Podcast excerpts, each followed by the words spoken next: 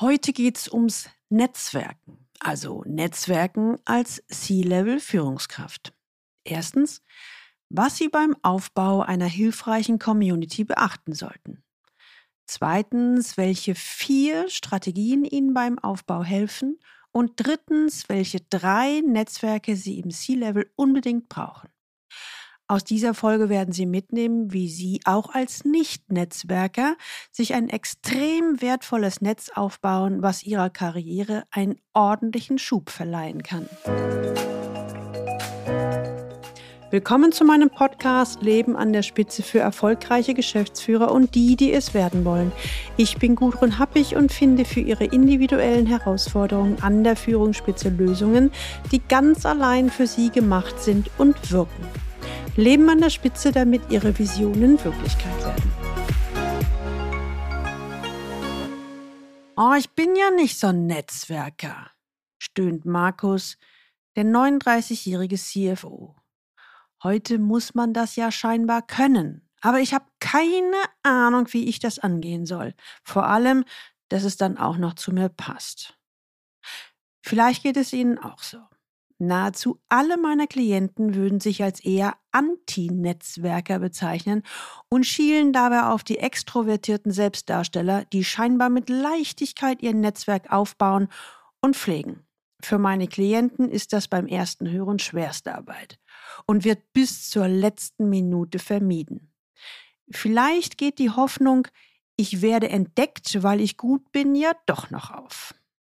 Da diese Hoffnung aber nahezu nie erfüllt wird, müssen wir es wohl doch anders machen. Grund genug, uns diesem Thema mal zu widmen. Also starten wir los. Wenn Sie heute das erste Mal den Leben an der Spitze Podcast hören, dann empfehle ich Ihnen, sich unbedingt in den Galileo Letter einzutragen unter der Adresse www.leistungsträger mit ae-blog.de. Da bekommen Sie ein paar gute Impulse, wie Sie die Herausforderungen im C-Level-Führungsalltag leichter lösen. Ich glaube, auch Ihnen ist bewusst, ob Geschäftsleitung oder andere C-Level-Positionen, ein Netzwerk kann Führungskräfte fachlich und persönlich im Vorankommen unterstützen. Doch was ist beim Aufbau einer hilfreichen Community zu beachten? Wie wir schon bei Markus in unserem Beispiel gehört haben, ich gehöre doch nicht zu diesen Networkern oder Networkerinnen. Diese Einschätzung höre ich häufig bei Führungskräften im mittleren Management, die mit Leuten aus dem Top-Management zu tun haben. Die Begründung ist immer wieder gleich. Erstens, sie halten wenig von Selbstdarstellerinnen und Blendern, die überall kundtun, wie toll sie sind. Zweitens, ebenso wenig halten sie von den vermeintlichen Faulen, die gut vernetzt sind, aber keine Leistung bringen. Stattdessen vertreten sie selbst das Motto, wer gut ist, muss nicht darüber sich reden, der wird entdeckt. Schön wär's. Die betriebliche Realität sieht meist anders aus. Denn die Erfahrung zeigt, wer in einer Führungsposition noch dazu im C-Level bewusst darauf verzichtet, Beziehungen zu knüpfen, bleibt in der Regel im Schatten der lautsprechenden Persönlichkeiten. Im Top-Management kommt es normal nur zu 10% auf Leistung, zu 30% aufs Auftreten und zu 60% auf Beziehungen an. Denn Sie wissen es selbst. Als Top-Führungskraft sind Sie nahezu immer auf die Fähigkeiten und Kompetenzen von Kolleginnen und Kollegen aus anderen Bereichen angewiesen, wenn Sie wirklich weiterkommen wollen. Sprich, Sie müssen wissen, wer bei der einen oder anderen Frage Auskunft geben und wer bei einem akuten Problem helfen könnte. Wenn Sie ein gutes Netzwerk haben, haben Sie leichter Zugang zu wichtigen Akteuren und Drahtziehern. Das Netzwerk kann Informationen zuspielen und Unterstützung vermitteln. Und ja, auch in der heutigen Zeit ganz wichtig, spätestens wenn Sie den nächsten Karriereschritt anstreben, kommt es für Sie darauf an, den Bekanntheitsgrad bei allen zu erhöhen, die von Ihnen wissen sollten.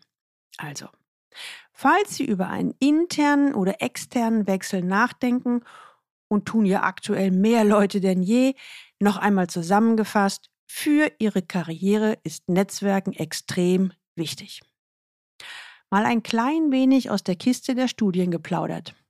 Studien zeigen nämlich, dass jede dritte Position innerhalb des eigenen Netzwerkes vergeben wird. Ich hoffe, Sie haben jetzt genügend Futter und Argumente gehört, um sich dem nächsten Schritt zu widmen. Wie baue ich mir denn nun ein für mich passendes Netzwerk auf? Punkt Nummer eins: Gehen Sie strategisch vor. Aufbau und Pflege von Business-Beziehungen kostet viel Zeit, denn nicht jeder Kontakt, in den man investiert, erweist sich als brauchbar bzw. zielführend. Daher sind Sie gut beraten, wenn Sie sich beim Netzwerken auf die wichtigen Kontakte konzentrieren. Meine Erfahrung zeigt, ein Qualitätsnetzwerk ist immer sinnvoller als ein quantitatives Netzwerk. Anstatt wahllos Visitenkarten zu sammeln oder zu verteilen, ist strategisches Vorgehen gefragt. Folgende Punkte sind dabei wichtig. Bauen Sie Ihre Business-Kontakte mit einem klaren Ziel auf. Fragen Sie sich vor, was möchte ich erreichen? Und überlegen Sie dann, welche Kontakte wichtig sind, um diesem Ziel näher zu kommen. Wenn Sie etwa eine neue Position anstreben, benötigen Sie Kontakte im entsprechenden Bereich oder in der Hierarchieebene, in die Sie wechseln wollen. Fragen Sie sich auch, wer im Unternehmen und auch außerhalb der Firma kann Sie bei Ihren Zielen unterstützen. Spielen Sie ruhig auch über die Bande. Das heißt, suchen Sie in Ihrem bereits bestehenden Netzwerk nach Menschen, die interessante Kontakte zu Ihrer Wunschzielgruppe haben und bitten Sie diese um Hilfe, um mit der Zielperson in Verbindung zu kommen. Falls keiner Ihrer Netzwerkpartner in Kontakt zu der Person ist, überlegen Sie, kennen Sie jemanden, über den Sie jemanden kennenlernen könnten, der mit der Zielgruppe vertraut ist. Nehmen Sie Einladungen zu interessanten Veranstaltungen an und gehen Sie dort gezielt auf ein bis zwei Menschen zu, die Ihr Netzwerk bereichern können. Bleiben Sie aber auch offen für unerwartete Begegnungen. Wichtig ist zu verinnerlichen, dass man sie auf Veranstaltungen nicht nur kennenlernen, sondern auch ein bestimmtes Bild von ihnen erhalten soll. Überlegen Sie deshalb genau, welches Image wollen Sie von sich selbst vermitteln. Idealerweise entwickeln Sie eine Art Markenprofil von sich, dessen Kern Sie in einem Satz formulieren. Zum Beispiel, ich bin Expertin oder Experte für digitale Transformation in internationalen Projekten. Ziehen Sie einmal pro Jahr Bilanz und prüfen Sie Ihr Netzwerk passen die aktuellen Beziehungen noch zu Ihnen und Ihren Plänen für die Zukunft. Überprüfen Sie darüber hinaus regelmäßig Ihren aktuellen Netzwerkstatus. Punkt Nummer zwei. Gehen Sie in Vorleistung. Trotz aller Strategie sollten Sie nicht vergessen, den jeweiligen Menschen hinter seiner Rolle zu sehen. Setzen Sie sich daher zum weiteren Ziel, die doppelt Erfolgreichen in Ihrem Netzwerk zusammenzubringen. Das sind Menschen, die nicht nur beruflich erfolgreich, sondern auch echte Persönlichkeiten sind. Von Bedeutung ist es ebenso, dass sie mit Personen vernetzt sind, die ähnliche Werte und Haltungen haben wie sie. Denn neben Kontakten zu Führungskräften in den Top-Etagen, zukünftigen Vorgesetzten, Teams sowie Kunden und Kundinnen brauchen sie eine Heimat.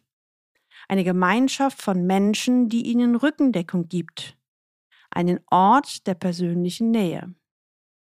Naja, ohnehin, meiner Erfahrung nach bedeutet Netzwerken in erster Linie Vertrauens- und Beziehungsarbeit. Als C-Level wissen Sie das. In der Top-Etage, wo alles nochmals politischer ist, erreicht es seine Höchstform.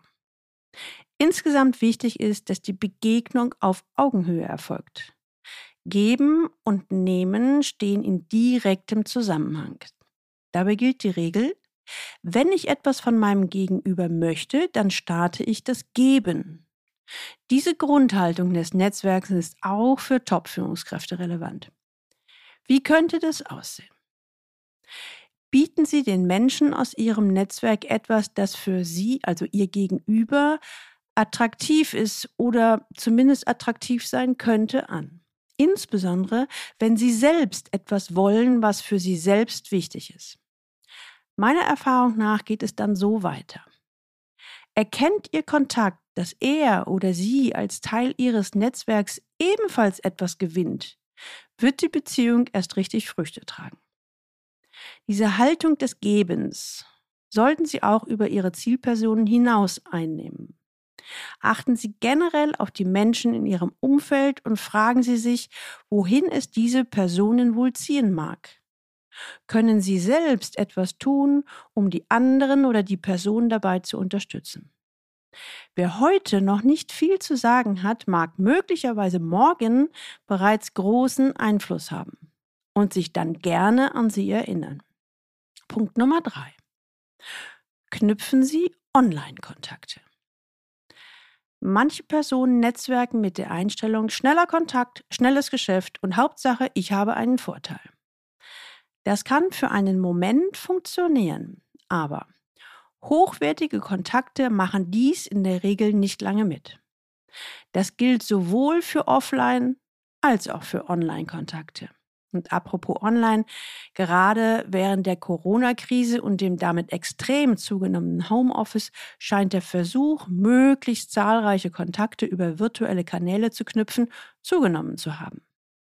Wahrscheinlich erhalten Sie auch täglich viele Kontaktanfragen von Personen aus dem Marketing und Sales.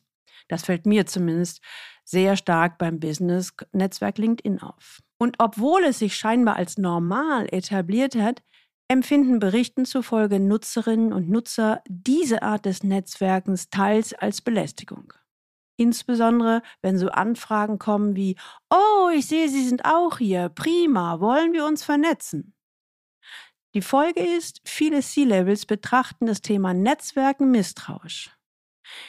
In der weiteren Folge werden sie dann die wenigen potenziell wertvollen Kontakte dann schnell übersehen. Ich empfehle Ihnen daher, heben Sie sich doppelt stark bei Ihrem Kontaktaufbau von oberflächlichen Anfragen ab und drücken Sie Wertschätzung, Respekt und echtes Interesse aus. Denn eigentlich ist diese unruhige Zeit, so möchte ich es mal sagen, eine gute Zeit, um auf Menschen zuzugehen, mit denen Sie schon immer in Kontakt sein wollten. Wenn Sie sämtliche Spielregeln beachten und in Vorleistung gehen, können Sie dabei von Plattformen wie LinkedIn oder Xing durchaus profitieren. Punkt Nummer 4. Pflegen Sie persönliche Beziehungen. Neben dem Aufbau von neuen Kontrakten ist es wichtig, im Gespräch mit Menschen zu sein, denen man vertraut, die für einen inspirierend und bewegend sind. Und daher empfehle ich Ihnen, teilen Sie mit diesen Leuten Ihre Erfahrungen, Ihre Ideen und Konzepte. Fragen Sie um Rat und zeigen Sie sich ruhig auch etwas persönlicher.